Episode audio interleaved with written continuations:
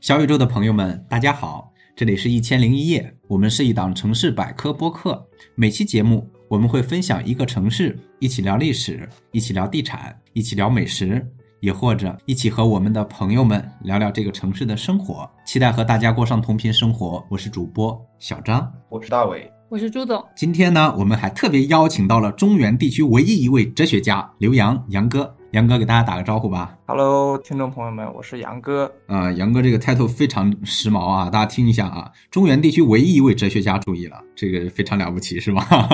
哎，那为什么这么说呢？我们后面慢慢再跟大家继续聊，对吧？呃，那本期呢，我们说的这个城市，呃，其实非常好玩啊，是在中国历史上非常有名的一个地方，而且呢，也是中国可以说位置上很特殊的一个地方。到底是哪个地方呢？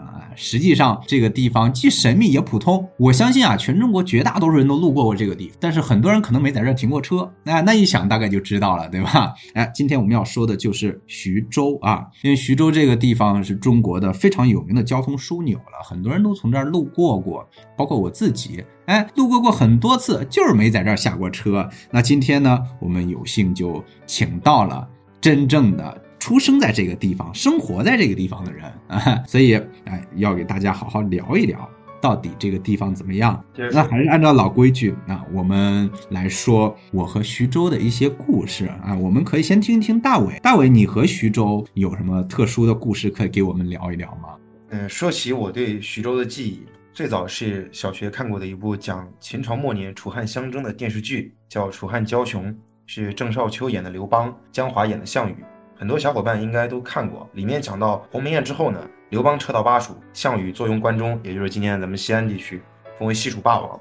他要迁都回彭城，那手下一个谋臣呢，就力荐说这个关中啊是龙兴之地，沃野千里，又小寒天险，作为大业根基呢是再好不过，怎么能把彭城这个四战之地作为首都呢？那么项羽呢也是拒绝了他的纳谏，这个大臣呢就讽刺他说他是楚人穆侯二官，这个话呢。解释一下，其实就是地域黑，意思就是你们这些南蛮子啊，就是猴子学人，洗完澡穿上衣服，真把自己当人了。可是说的做的还是猴子那套啊，骨子里还是畜生，不难看出这不是什么好话。尤其我也南方人，对吧？侮辱性很强。那项羽听了之后呢，他很生气啊，这个大臣下场自然也很惨，被烹杀了，有点伤啊。那个时候我就对彭城很好奇，他在哪？怎么就是四战之地？那当时呢，我才八岁，距离有手机还有十年以上，也更没有电脑可以百度，所以我只能问老师啊。老师说彭城嘛。你就理解成今天的徐州，那四战之地呢？是说这个地方是处山东、河南、安徽、江苏四省交界。那无论是逐鹿中原、进军齐鲁，还是打通江淮，它都是必争之地。我一想，交通要道啊，这是。于是徐州在我最早的记忆里面就是四省交界，交通咽喉。到后来，我自己对徐州有了更直观、更深刻的印象，就要说到我们今天的特邀嘉宾杨哥了。刚才小张也介绍了，杨哥是徐州人。那我是在二零一八年认识他，那也是我二十多年来认识的第一个徐州人。他口中的徐州呢，是一个千年历史名城，烧烤的发源地，众多南北美食汇聚的宝地。那带着这样的好奇心呢，我也是第一次亲身去了徐州，当然也就有了第二次和第三次，每去一次都多一份惊喜。但是现在，请允许我卖个小关子，关于我在徐州的所见所闻，我会在后面的环节给大家分享。小张老师。好的啊，你这个每期固定卖关子啊，是吗？啊，那我们就哎，我们我们就给你这个关子卖，对吧？下面待会儿我们来听一听，看你说什么。呃，我们现在来听一听朱总啊，朱总，你对徐州有什么了解吗？嗯，我其实最早的时候呢，就是认识徐州，应该是也是在杨哥店里吃过烧烤啊，然后了解到徐州烧烤原来是一个很有名的一个存在。包括那边的一个羊肉的话，其实用的是山羊肉，然后它的品质会比较好。然后包括徐州那边的烧烤的方式也是比较特别的，它是那种。半自助式的一个烧烤，也就是说，商家可能会烤前百分之五十的一个效果，然后把后面的百分之五十留给我们顾客自己烤。这种烧烤的方式也是让我觉得特别新奇。后来的话呢，也是机缘巧合，跟着我的领导出差到了徐州，去到老城区那片去看项目，然后也是在徐州住了一晚上，住在了呃大龙湖那边，感觉整个景色也是非常的优美。也比较幸运的是，后来这个项目也是我们公司也是后来成功拿下了嘛，所以后来徐州公司这边也是做的越来越大。嗯，再到后来去徐州的话，也是去。惦念着那边的各种各样的美食，包括烧烤啊、米线啊、干煸菜啊之类的。因为徐州菜它整体的一个口味都是比较的香辣咸香口的，对于我这个重口味的人来说是非常对味的。嗯，这大概就是我对于徐州的一个呃印象和和他相处的一个经历吧，小张老师。哦，那我大概听懂了，你在徐州就是出差跟吃嘛，是吧？对，徐州美食真的值得好好说一说。嗯，那我自己其实呃也很早很早就知道徐州。呃，我好像每一每一个城市就就都很早知道，其实也不是，徐州确确实实是我自己知道的最早的呃有想象的城市之一。我感觉我那会儿可能还在上小学吧，呃，因为我们家离这个车站比较近啊，就是我们离西安站比较近啊。呃，当时我就问我爸，然后我爸就说这是一条中国东西大动脉的这个一个小节点之一。后来我自己就看那个什么，就那种连环画的书吧，感觉里头有一个地方说到陇海路，我就特别好奇。怎么叫陇海路？然后就查这个，后来才发现哦。呃，它要一直往东边就延伸到了，经过徐州，延伸到了一个叫做连云港的地方。哎，我就对徐州这个地方就就印象很深刻，因为当时认字还不太全。呃，有一个同学他姓徐，我就一直觉得那个地方应该就跟他家有什么关系，就一直有这种印象很深刻。后来就知道啊，它可能是中国的最著名的十字路口之一了，对吧？这个东西向有陇海路，然后南北向又有这个很早之前有京浦路，现在是有京沪高铁啊。啊什么的，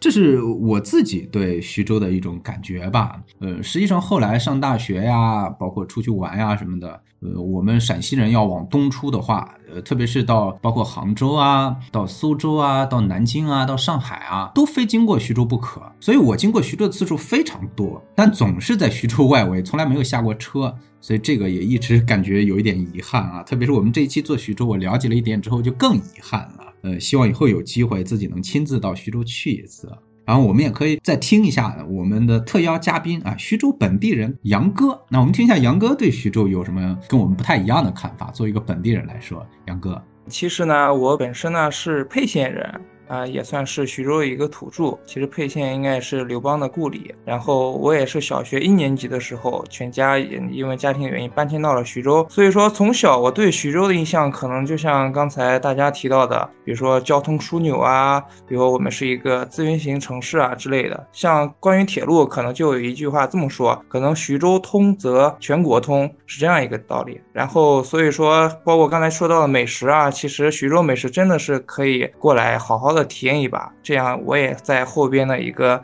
咱们的节目中，对这个美食向大家做一个简单的介绍。嗯，好的，嗯，呃，那说到徐州的话，其实我觉得真的能聊的地方很多，呃，但是在这个之前，我要稍微透露一下，杨哥刚才自己讲自己是沛县人，那我刚才又说了，我现在还得再说一遍，注意啊，杨哥姓刘，他是一个姓刘的沛县人啊，同学们，这就很不一般了，呃，因为上一个姓刘的沛县人，我们知道他叫刘邦啊，可以说很了不起了，是吧？是的，翻翻族谱可能对吧？对，基本上应该是算汉室宗亲吧，是吧？啊，对，我觉得。非得有联系不可，哎，差不多。你像差不多到刘备那会儿，推恩令推到刘备那会儿，刘备就织草鞋了。到杨哥这一代，对吧？杨哥干房地产开发报线也不过分吧？没有任何问题，完全合理。对的，没有问任何问题。是是是。呃，那说到这个的话，其其实要说起历徐州的，或者说沛县啊，包括沛县在内的大徐州的这个历史。那确确实实也很有的说，因为我是历史老师嘛，所以历史这些这些这部分的东西，经常是我自己来说。呃，咱们这期做徐州，然后我就看了一些跟徐州有关的资料，那包括我之前的一点小小的了解，呃，确实让我心里面想了很多东西。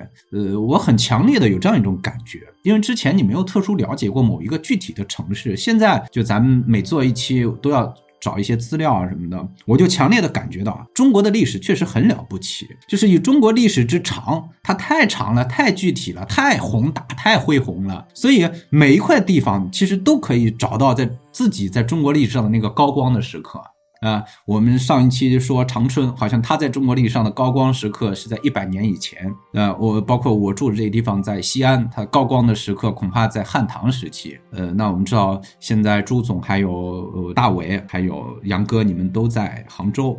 那杭州这个地方可能的高光时刻在宋朝。呃，但是要说到徐州这个地方，我觉得它的高光时刻非常有意思。它一个是在中国很早的秦汉时期，另一个就是我想可能在近代的。包括抗日战争时期和这个解放战争时期了。所以我要说徐州，先得说一下它的地名了。就这个地方，因为它确实像大伟说的叫四战之地，这个四战可能也只是想说它地理位置很险要，那并不是说它正好在四个省的交界，对吧？因为当时并没有几个省啊什么的这种概念。呃，要说徐州这个名字，其实像大伟刚才说的，在漫长的历史时期，它其实经常被称为彭城。包括项羽说的西楚霸王，对吧？大伟知道的，他就定都到了彭城这个地方，其实就是今天的徐州市区啊，徐州的市区。今天我们要说徐州的话，可能它的名字定型应该放到唐朝，还是放到唐朝比较合适，因为在唐朝之前也有时候称徐州，也有时候称彭城，不太稳定。但是基本上来说，到了唐朝以后，就相对来说比较稳定了，就一直称徐州。基本上到了宋元明清，特别到了这个元明清三代以后，就很稳定。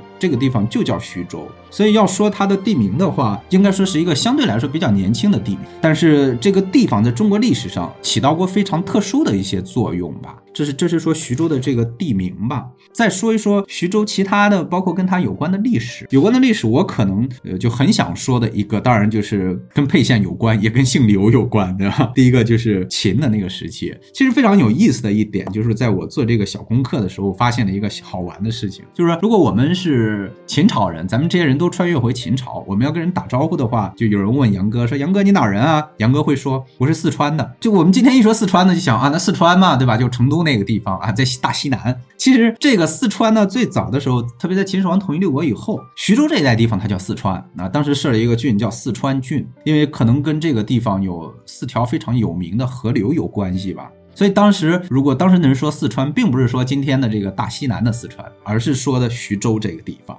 这是很有意思一点。另外就是楚汉时期吧，我我想徐州人也特别以这个时期为傲，呃，就包括杨哥所在的沛县啊，沛县今天最有名的地方啊，就在它县城的核心，叫大风歌广场，是吧？还有一些有名的街道啊，叫什么中阳里呀，叫什么沛邑呀，叫什么丰邑路啊，就等等这些名字啊。包括今天，嗯，徐州市区有拔剑泉景区呀、汉文化景区呀、汉画像石博物馆呀、龟山景区呀，这些地方都是多多少少，呃，跟秦汉，特别是跟汉朝初年的一些事情有关的。我们知道这个地方以徐州为中心的这个地方，在秦汉时期给我的感觉就是它似乎是中国的一个东部地区的中心。就是唐朝以前，中国人经常把首都放在我在的这个地方西安，对吧？当时称为长安，给我们感觉好像唐朝以前中国的重心应该在西边。其实我自己的感觉倒是更觉得东边当时是一个更加实际的一个中心，就是那边可能人最多，经济最发达，文化也很繁荣，商业活动应该什么的都很多的这种感。感觉。一个小的例子就是，虽然什么呃首都啊都在这种秦啊汉啊唐啊啊，特别是秦汉对吧？首都都在西安，但是那皇帝他要封禅，他要到一座山上去给他爸爸对吧？给上天表功。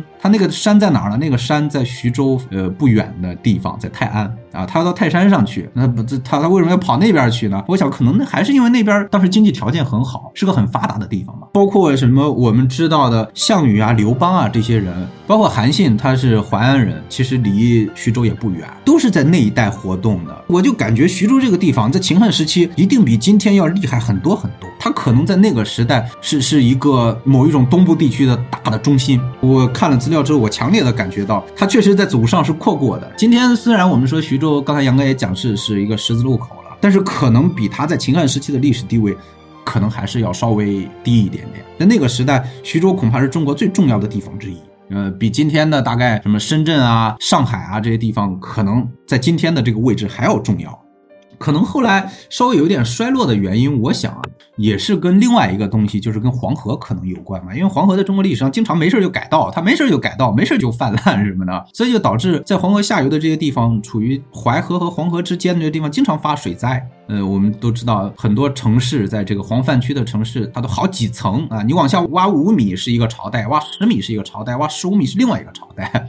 它在垂直上有一点不一样，我想徐州可能跟这个也有一点关系。真正发展好像到近代以后，那它就逐渐就更加重要，因为在元明清以后，一个就像嗯杨哥讲的矿产，那会儿就产铁。在宋朝的时候，徐州的产铁就很有名。到元朝以后，由于他把这个首都放到了北京，所以呃徐州就变成了这个京杭运河上非常重要的一个点。当时可能水路就比今天的铁路还要重要的很多，所以徐州就从元朝开始逐渐的恢复了，很发达。到了这个近代以来，由于有这个大的铁路的十字路口，这可能是中国最重要的铁路十字路口了。东西大动脉和南北大动脉交叉起来，所以在徐州这儿，可能到近代，我想说的一个就是非常有名的抗战时期由李宗仁指挥的这个徐州会战了。那里头有一个在徐州旁边有一个小地方台儿庄，哈，在那儿打过一大仗，对吧？台儿庄战役嘛。后来解放战争，呃，这个解放军跟国民党的军队真正一决雌雄，逐鹿中原，也是在徐州，就是徐。蚌会战一战之后呢，我们叫淮海战役了，对？淮海战役之后打赢、打胜他了之后，真正的就是解放军方面就拿下了全中国。我们要找一个标志性的事件，恐怕还是在徐州这个地方决定的。就是由于在这儿打仗打胜了，所以国民党就基本上被扫地出门了。从这个意义上讲，我感觉徐州这个地方确确实实，它是在中国历史上起到了一些非常重大的决定国家命运的这样一些一种作用的，哈，所以就感觉很了不起的一个地方。这是我说的跟历史有关的。当然，这个地方因为出过人太多了，有很多这各方面有名的人，秦汉时期的跟刘邦有关的这些人，很多历史学家提出来一个概念叫丰沛集团。就是说，主要以丰县、沛县都在徐州辖区内为主的这一批人，刘邦啊、萧何呀、曹参啊、朱伯啊、樊哙啊等等，全都是这一代的人，对吧？他们在汉初当然是非常非常厉害，也非常重要。今天应该在徐州还有一个地方，就是淮海战役的这个纪念的地方，叫淮海战役纪念的烈士纪念塔园。这地方我大概了解了一下，但是毕竟没去过。杨哥，你应该是去过的，是吧？对，是的，因为这个淮海战役纪念塔，其实对于我们徐州本地人来说，就是我们小学、中学、高中去春游的一个地方，然后去祭祀，然后去这个怀念、缅怀这个革命先烈。在这个解放长江以南的区域，就像小张老师说的，淮海战役也起到了一个比较重要的一个因素吧。小张老师，嗯，我我感觉就是听你这么一说，就感觉生活在徐州的人其实也很幸福，因为我非常享受这种就是我们生活在历史中的这样一种感觉啊，就是可以，你像你说的这个烈士的纪念塔园是你们可以去春游去搞活动的一个地方，那对我来说就简直是很有吸引力了，对吧？这是说我们说跟徐州跟历史有关的地方，当然历史有关地方太多太多了，特别像徐州这样的地方，能说一天一夜，那我们呃时间有限，当然只能。说这么多了，然后下来我们再说一说跟徐州有关的美食，这个可能是啊大家比较感兴趣的，也是最能说的，对吧？我们先请一下我们的卖关子先生，对吧？啊，大伟，你给我们讲一讲吧，因为你对徐州我知道是吃的比较了解，对吗？好好跟我们说一说有啥好吃的。对，其实我可能是住在杭州的第一徐州美食粉丝，因为杭州大家都知道是一座美食荒漠，我们在之前的几期节目当中也有提到。嗯，然后呢，我跟杨哥的关系又非常好。然后我去徐州的时候，杨哥也带我吃了很多美食。但是我想把更多的这个篇幅来交给这个徐州土著来说。我今天呢，只给大家就是说一种徐州美食。这个呢，其实是一种早餐，准确来说是两种食物的组合，名字叫踏馍加面筋汤。踏呢，就是一踏纸两踏纸那个踏。馍不难理解的，就是用面粉做的一种食物嘛。那记得也是今年八月初。杨哥诚邀我和朱总去徐州玩，说是赶着这个扶阳节的末班车，得好好吃一趟。那说走便走嘛，晚上高铁就到了。杨哥很神秘啊，说要带我们吃一种从来没有吃过的早餐，就搞得我一晚上都睡不着啊。好奇加着急，想着赶紧到天亮，我得尝尝是吧？第二天清晨，我们便兜兜转转进了老城区一个很破的院子，看着这个建筑风格跟这个生锈的电线杆啊，至少得有三十年房龄了。然后那个卖踏馍跟面筋汤的店呢，就在其中一栋居民楼下，名字叫陈家老味儿踏馍。敲开门，名字就很复古，是吗？对，就是我们排了四十分钟队啊！你要知道，在一个很破的小区里面，然后那个就餐环境也很差，我们排了四十分钟队。到我的时候，老板娘问我要两饼一蛋还是两蛋一饼，我就寻思，我作为这个蛋白质大户，那肯定是后者嘛。杨哥说你还是得选前者，你相信我。我说那行，然后你就看着厨房里面。就是他，你是可以看到他们那个制作的过程的。老板他们三个人就是配合非常有条不紊，一个人打磨，然后打上鸡蛋，放上那个葱花，一个人进行踏制，就是把馍给一道一道的折起来，一个人再把踏馍切成三角形装盘儿，仿佛一条自动化的流水线。我想这没有几十年的配合是不能如此默契的。那么踏馍端上桌子之后呢，它的造型是一个 M 型，字母的 M 型，其中有一边夹着鸡蛋。这个时候呢，老板就端上来一碗类似于胡辣汤的那种面筋汤，里面有海带跟面筋。然后再撒上胡椒粉啊！我用了两种吃法，第一种是先来一口踏馍，咬下去之后呢，是会发出一种很清脆的声音。我也明白了为什么要两饼一蛋，因为只有两踏饼叠在一起，口感才是最酥脆的。还有被油煎过的鸡蛋跟小葱在嘴里面越嚼越香。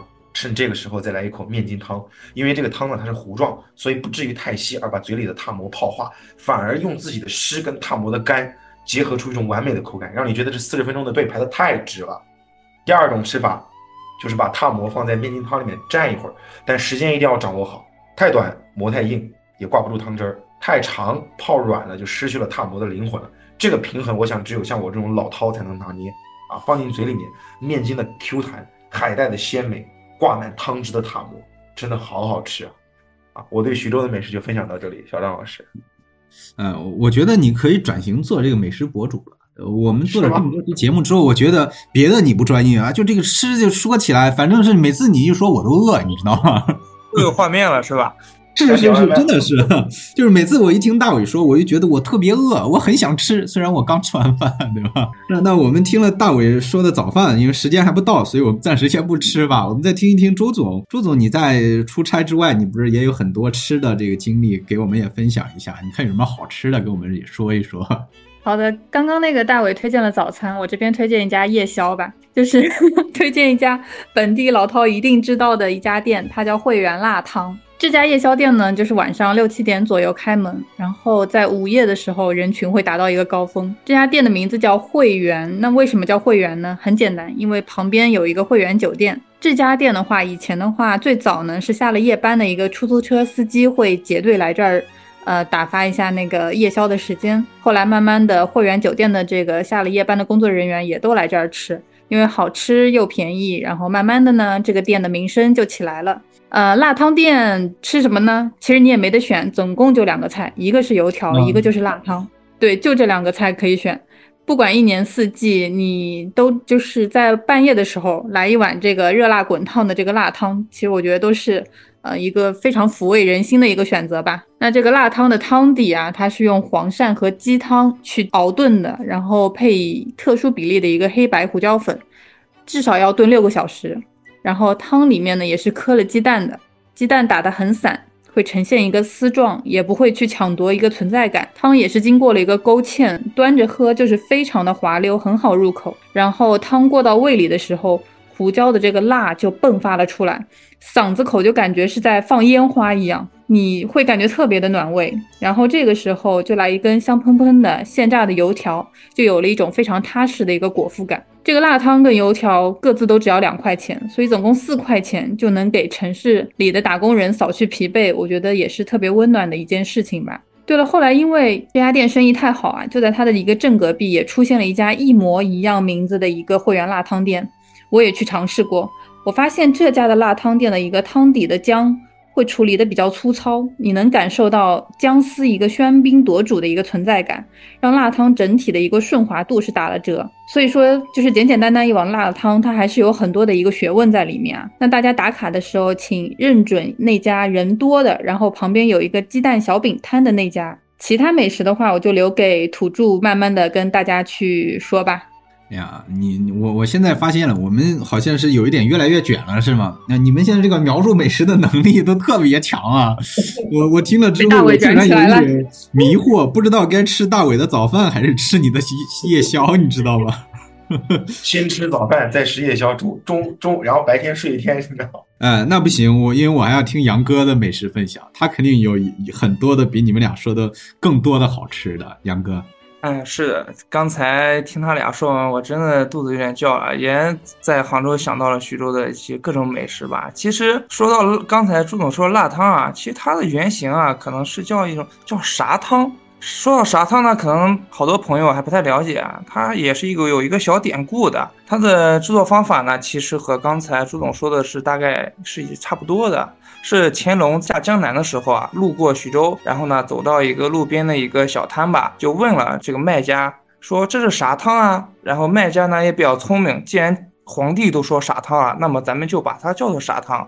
其实傻汤和辣汤一个区别呢，可能在这个，呃，像没有这么多鸡蛋啊，或没有这么多鸡丝，它可能有一点小麦，再加上黑白胡椒粉的一个配比，然后会让大家会觉得，就像刚才朱总说，冬日喝一碗会比比较舒服。其实说到徐州美食啊，真的太多了，像比较出名的这个肥羊节，其实徐州呢是在这个夏天吃羊肉。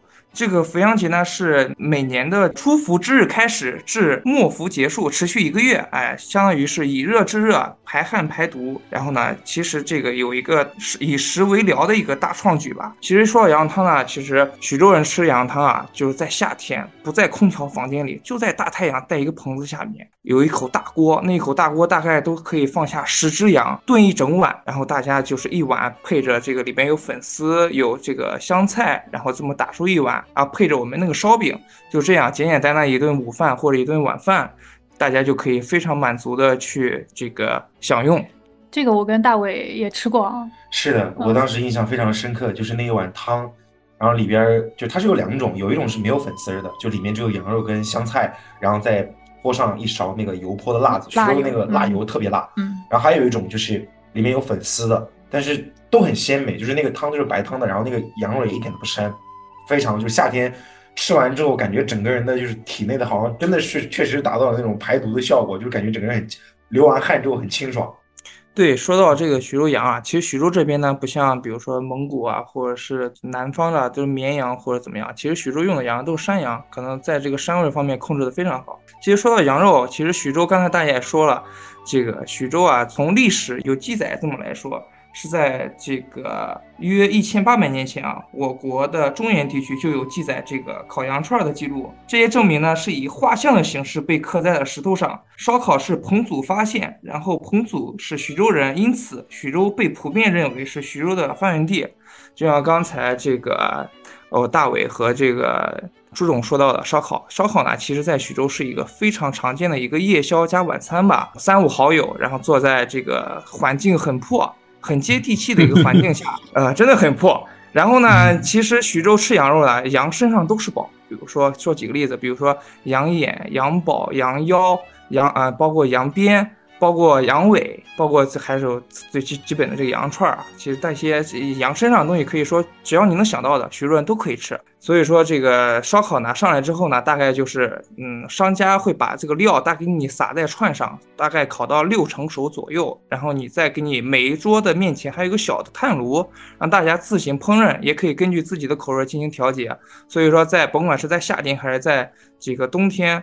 都是一个非常有烟火气息的一个一个美食吧。好的，杨哥，哎，我还真有一个小问题，杨哥，这个问题可能有的爱狗人士听了会反对我，但是我有点好奇啊，因为我自己也也从来没吃过，我也没有立场。呃，但是我是突然想起来，因为秦汉时期啊，这这个非常有名的樊哙，樊哙他是那原来的职业是叫屠狗的，就是专门杀狗的，所以那一代人，我想秦汉时期可能吃狗是一种风尚吧，有人专门杀狗。今天你们那儿还有没有听说这种事儿？就是这。其实，其实这个话题啊，也我刚才也在这个也在考虑要不要说。既然小张老师提到了，其实大家应该爱狗人士呢，客观说一说就行了啊。我们是立场。嗯，是。其实可能广西玉林那边啊，这个狗肉节可能比较这个著名啊。其实徐州这边啊，是我老家沛县，沛县呢，包括现在吃狗肉呢，其实还是一个比较。呃，非常常见的事情，呃，比如说过年啊、中秋节啊，比如说这个家庭大型的家庭聚会、春节，其实凉菜狗肉也是必备的一个菜品。目前来看，现在还真有这种传统呢，是吧？啊，嗯，对你去沛县的大街小巷上，狗肉店是非常多的呀。那这个别的可能什么，你比方彭祖啊什么的，那那从一个历史从业者来说，就是我们不知道这个人到底有没有。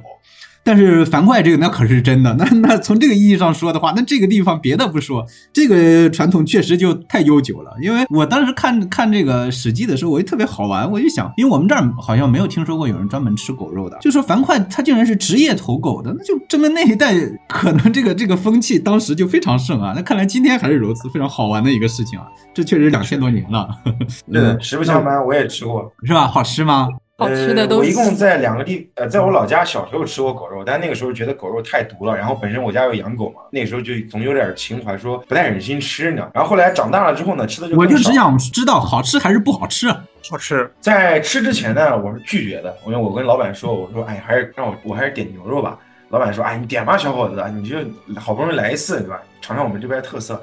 我说那行，那点就点吧，对吧？然后就给我上了一盘凉拌的狗肉跟狗杂。吃完之后，反正我是打包了一份又带回去。啊，好的，那我就懂了 啊。我是觉得这个事情特别好玩，对吧？看来确实徐州能吃的东西，我们恐怕说的也不过是沧海之一粟啊，应该是非常少的一部分。但是呃，其实我们已经凑够了一天三顿，而且还要多一点点，是吗？是的，包括其实徐州的其他美食，比如说地锅鸡啊、把子肉啊，包括徐州的米线啊，包括瓦鱼啊，其实有很多很多小吃。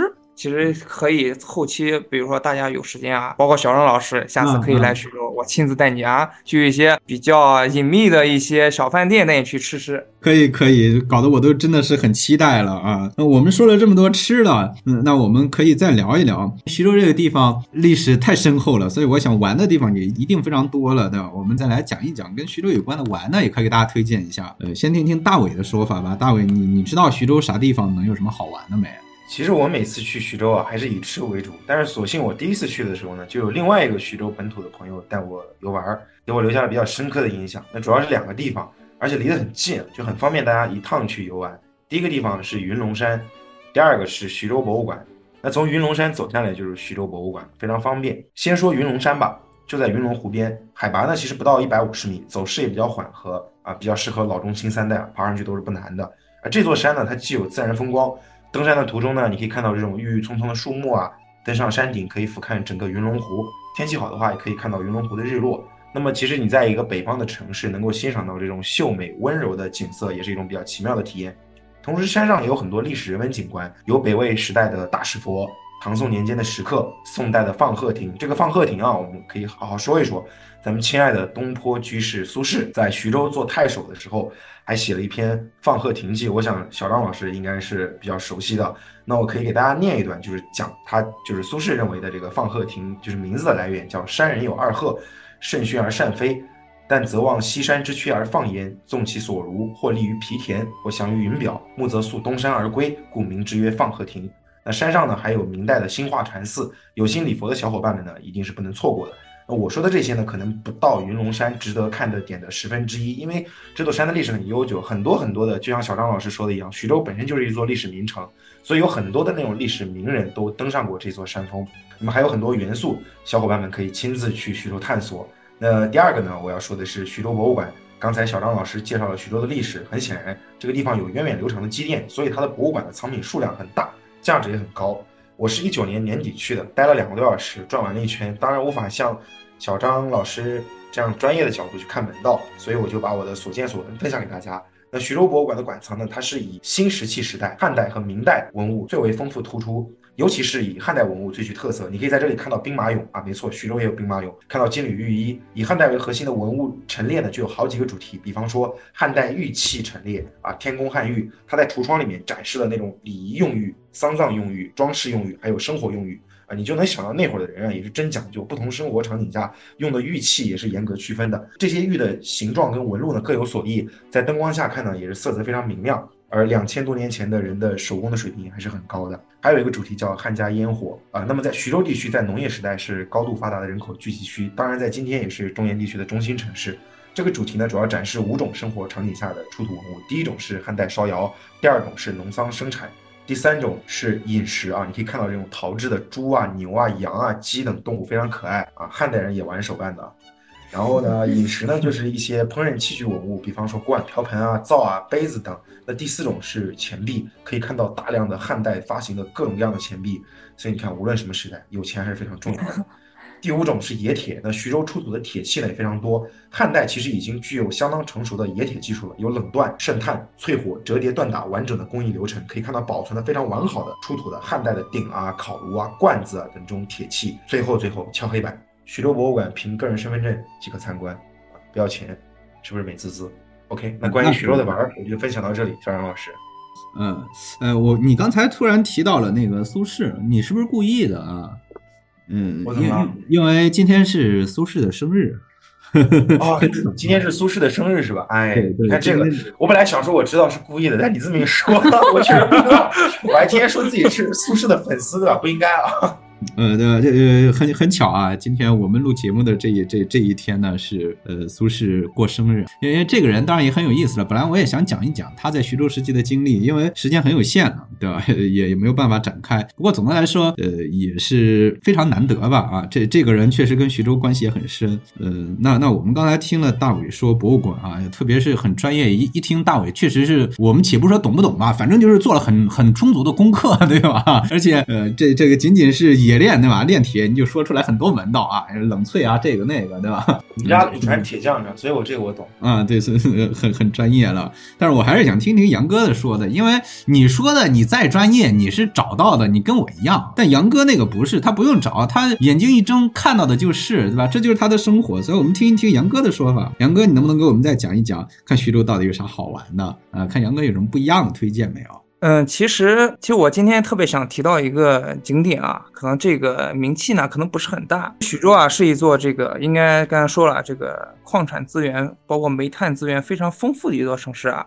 其实，在徐州市区东北方向啊，贾汪区有一处大概有三个西湖大小的一个采煤塌陷区域。这里呢，其实在改造之前啊，坑洼破败，灰头土脸。和这个美丽啊一点关系都没有，可以说是雨天一身泥，晴天一身灰啊。其实这个现象呢，也是当时居民的一个真实的写照。所以说，徐州市政府啊，在二零一零年啊，下定决心提出改造，对这一片这个煤矿的塌陷区对对进行改造。二零一四年的时候对外开放，二零一七年底，习近平总书记来徐州考察的时候就说，徐州从原来的一城煤灰半城土，到现在的一城青山半城湖。说到这里啊，想必不少朋友看过一部电视剧《人民的名义》，小张老师应该也看过啊。对对是。其实，在剧中啊，达康书记带着沙瑞金书记参观改造后的临城煤矿塌陷区，时见到那个湖的原型，就是我刚刚描述的贾汪区的潘安湖。这个名字也起得非常美啊！观众朋友，如果后期有机会来徐州的话，我认为潘安湖这个景区啊，的确值得去走一走、看一看。其实，徐州啊是两汉文化的发源地，包括这个龟山汉墓啊，包括刚才咱们详细聊到的这个淮海战役纪念塔，都是在徐州比较有代表性的几个祭点。我认为这。这个后期观众朋友啊，或者听众朋友来徐州的时候，可以到这几个地方去走一走、看一看，去了解一下徐州历史，了解一下徐州的这个人文吧。张老师，确实也是很有的聊，我觉得，反正是我自己就很有想法，想要，因为我在西安，我们现在暂时出不去，要是以后能出去，我一定想到徐州去一 趟，让杨哥做导游。肯定的，包括现在那个高铁很方便的。是是，嗯，所以，我我想，中国每一处的人到徐州去，应该都是，如果他到徐州都去不了的话，那他可能到其他地方就更难了。对对对，嗯嗯，那我们聊了徐州的游玩的一些地方，呃，我们接着再说一说我们的固定的节目，对吧？啊，我们要聊一聊房地产啊，跟徐州有关的房地产。可能很多人刚才也还不知道，我我们为什么请杨哥做特邀嘉宾呢？那一方面，因为他是徐州本地人，其实很重要，杨哥还有另外一个身份，呃，他可能是对徐州房地产最熟悉的。的人之一了啊，我不敢说是最熟悉的，对吧？但他一定是最熟悉的人之一了。除了他这个唯一的哲学家的身份，我由于他了解房地产，所以我们就请他做嘉宾，跟我们分享一下跟徐州有关的房地产方面的消息。所以我想问问杨哥，就是咱们徐州这边，呃，你能不能大概给我们说一说这个城市，包括它的这些城建啊，各方面的一些概况或者特色啊？嗯，其实徐州呢，其实近几年发展的还是非常迅速的，被这个国务院啊批复为这个国家的历史名城，全国性的一个综合枢纽，更是这个淮海经济区的一个中心城市。同时呢，也是国家“一带一路”的一个重要节点城市。也在这个一九年的时候，江苏省提出了一个三大都市圈，徐州都市圈也是三大都市圈一个重点的一个一个核心区域。嗯，并且呢，徐州可能有一家企业也是闻名世界吧，可以这么说，徐工集团。所以说，这个徐州呢，也。享有这个中国工程机械之都的一个美誉吧。这说到徐州啊，在这个老城区的发展啊，的确是一个非常大家对来到徐州会觉得徐州非常破，因为徐州老城呢，的确这个面积比较大，而且这个棚改的力度也比较难。所以说，在零四年的时候，徐州在东南方向选址了一个新徐州市的新城区啊。目前呢，徐州新城区也是徐州金融政务一个聚集区，目前也是徐州教育资源最好的一个优质的一个区域。所以说从从这个十五年前这个新城区这个无人问津到现在，可以说是一房难求吧，大概是这样。从区域上来说，这个区域目前来说是徐州比较火的一个区域，是吗？对，其实徐州的一个发展方向啊，其实可能就是往东和往南一个发展方向，因为徐州啊这个地理环境的原因吧，还有这个方面，其实徐州的西面啊，从徐州市中心向西十公里。就已经到了安徽省的这个这个省界萧县，哦，所以说徐州在发展方向上呢，可能就偏离了西的一个发展方向。虽然说西边离市中心更近，但是徐州西边呢，可能就是在那边购房的，可能第一是西区的土著。可能不愿意来这个东区或者是南区来置业。第二，可能是下面的萧县啊，包括下面的丰沛县啊，可能在西区和北区购这个置业，享受徐州的教育啊这些医疗的资源。所以说，在这个徐州的一个大环境下，如果是县城啊，或者是周边来徐州的一些置业的首选呢，可能是在这个西区和北区，因为这边的房价呢可能也比较低吧。哦，目前可能在一万块左右。哦，那还可以接受一万块左右。